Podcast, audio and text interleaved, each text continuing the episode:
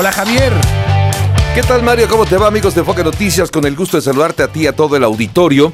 Bueno, eh, esta misma semana, apenas hace unos cuantos días, arrancó ya la temporada 2022 del básquetbol de la NBA con expectación, ¿no? De ver eh, una temporada más de un eh, deporte que en México es muy popular, muy seguido y que ha venido creciendo año con año. Y me parece que en buena medida ha venido creciendo justamente el interés, incluso también los eh, temas de patrocinios, gracias a la gestión de Raúl Zárraga, quien es el es vicepresidente de NBA y director de NBA en México, a quien tenemos en la línea, Mario, y queremos platicar en un momento con él. Mi querido Raúl, ¿cómo estás? Te saludamos Mario González, tu servidor Javier Trejo Garay. ¿Cómo te va, Raúl? Javier, Mario, un gusto saludarlos. Muy bien, muchas gracias. Y también un placer estar aquí con toda la gente que los escucha. Igualmente, Raúl, bienvenido, como siempre.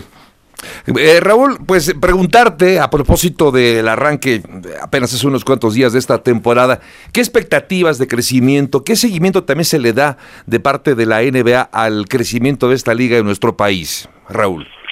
Bueno, mira, nosotros, obviamente, el juego es una parte importantísima, es una piedra angular de todo lo que hemos venido haciendo en todos estos años en México, pero, pero además de eso, pues la clave del crecimiento del básquetbol es que pues cada vez más gente lo juegue, ¿no? Tenemos estudios donde cada año sale con la misma razón, o sale la misma información, en donde confirman que la razón número uno porque la gente se convierte aficionado del, del básquetbol o aficionada es porque jugaron el deporte y, y porque porque lo, lo practicaron desde, desde su niñez y adolescencia, ¿no?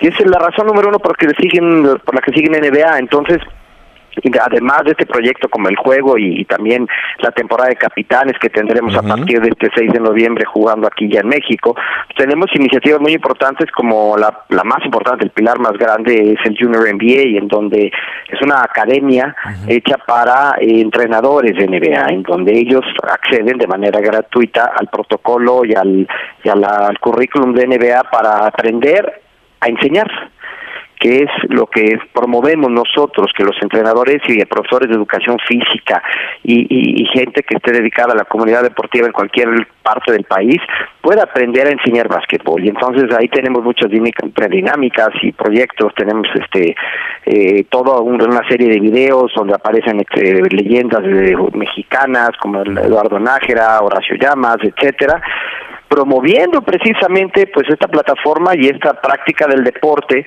para que lleguemos a cualquier parte del país, ¿no? Y, tenemos planes de seguir creciendo, independientemente desde luego todo lo, el contenido y los juegos que ofrecemos a través de plataformas de televisión abierta y de paga y de este digitales, que ahorita es una de nuestras prioridades, desde luego, ¿no? Nuestra aplicación de NBA League Pass. Sí, claro. De hecho, tuve el privilegio, Raúl, de estar con ustedes en el Junior NBA que se llevó a cabo, bueno, ya la etapa final en la arena de la Ciudad de México, con la participación justamente de Horacio Llamas, Eduardo Nájera, que estaban comandando uno y otro equipo, y con la participación también de jóvenes, de, de chavos de todo el país y fue de verdad, me pareció un, un, gran esfuerzo, me parece que es un gran esfuerzo no solamente también para los entrenadores que están buscando afinar también sus conocimientos en este deporte, sino también para los chavos, ¿no? Sentirse como estrellas del básquetbol de la NBA me pareció de verdad fenomenal. Eh, y hablabas de capitanes, Raúl.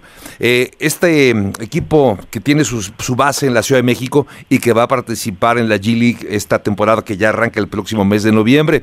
Eh, ¿Qué expectativas también hay por, por ver, ver equipos de una división que no es la NBA, pero que es también, eh, Raúl, me parece el semillero, no sé si, si estoy en lo correcto, pero es una plataforma importante para aquellos jugadores con talento, con posibilidades de llegar a la NBA, Raúl.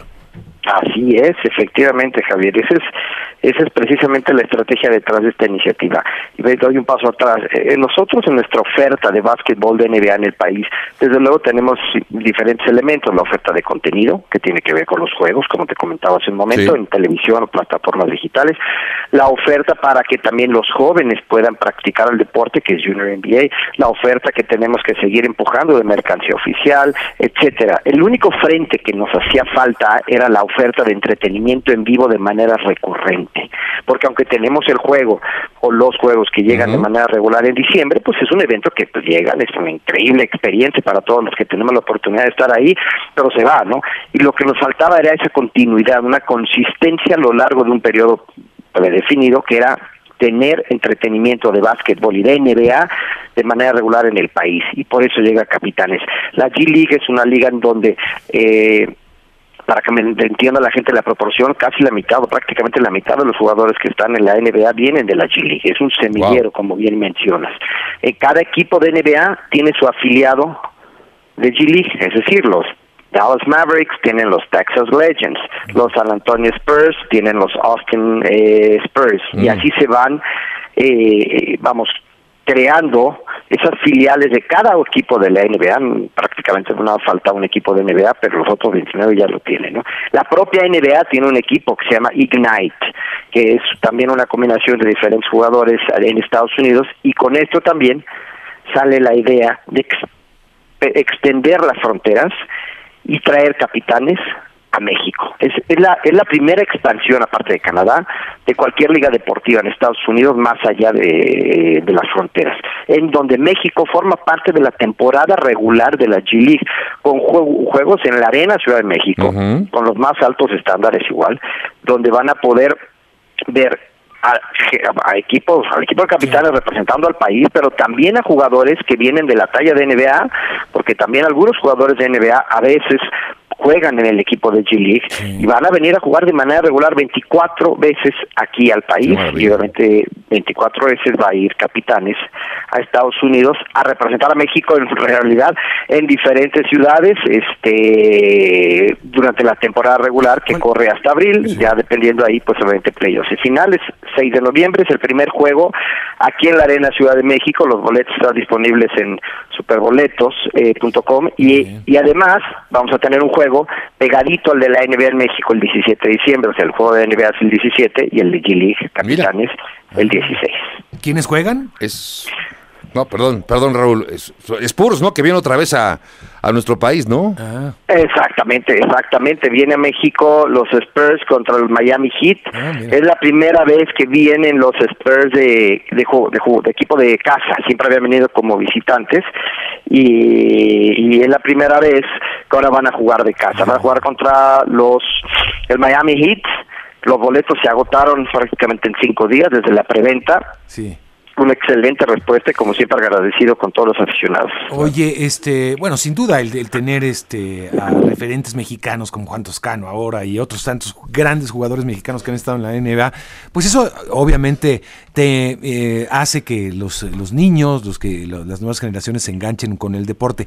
¿Dónde está el básquetbol hoy por hoy. No, no tanto la NBA, que bueno, que goza obviamente creo que de, muchos aficionados aquí en México, pero ¿cómo está el deporte? Es decir, yo, yo voy a una escuela y veo, lo primero que veo es una cancha de básquetbol, no de fútbol, porque por la facilidad de poner una cancha de básquetbol pues, y, la, ves un aro, este, pero es un país muy futbolizado. Sin embargo, se practica el básquetbol.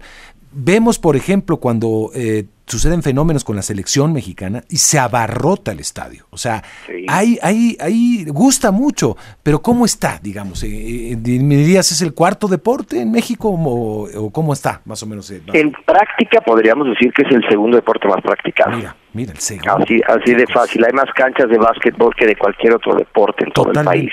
Totalmente. Entonces, por eso es nuestra iniciativa de con los entrenadores, porque no es tanto que promovamos la práctica, ese ya existe, lo que queremos es darle un formato más organizado, más profesional, con mayor futuro a la identificación de talentos, que el día de mañana incluso puedan estar en la Academia NBA que tenemos en San Luis Potosí, en La Loma, que puedan el día de mañana, desde luego, ¿por qué no jugar en capitanes? Y por eso es que tenemos ese ecosistema en donde empiezas por Junior NBA, puedes llegar a capitanes a través, puedes llegar a la academia y luego a capitanes o directamente a través de nuestros programas de detección de talento que tenemos de manera eh, física y, digital, ¿no?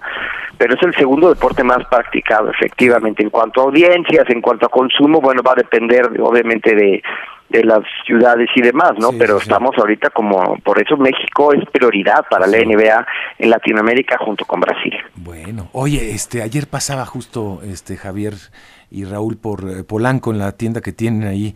Espectacular tienda. Es, eh, depende de NBA directamente, esta tienda en, Polanco.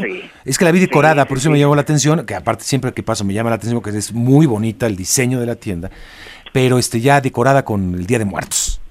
Sí, sí, fue ahí una idea que, que nos llegaron a nosotros y con toda esta idea de la decoración de Mazarik, pues ahí hicimos nuestro gran la, pelota con con que pues, obviamente hasta los pantones, que hasta los colores cuadraron ahí. Exacto, sí, sí, sí quedó. No, no, no, podría quedar mejor y bueno, es para precisamente invitar a la gente a pues hacer todo este festejo que sabemos que es tan importante para nosotros y de paso, bueno, pues, pasar un momento agradable en la tienda este y seguir aprovechando pues ya todo esto que viene con, con el básquetbol rumbo al juego, ¿no? La tienda va muy bien, eh, que estamos todavía pensando en extender eh, ahora que ya por fin pasó este efecto tan duro de la pandemia, en extender oportunidad de abrir más tiendas a nivel nacional y, fortalecer también nuestra distribución de mercancía. Excelente. Pues Raúl Zárraga, te queremos agradecer muchísimo este tiempo que has cedido para platicar con el auditorio de Enfoque Noticias. Una felicitación también por este esfuerzo, por estos logros y por estas proyecciones que evidentemente hacen que la NBA siga creciendo en nuestro país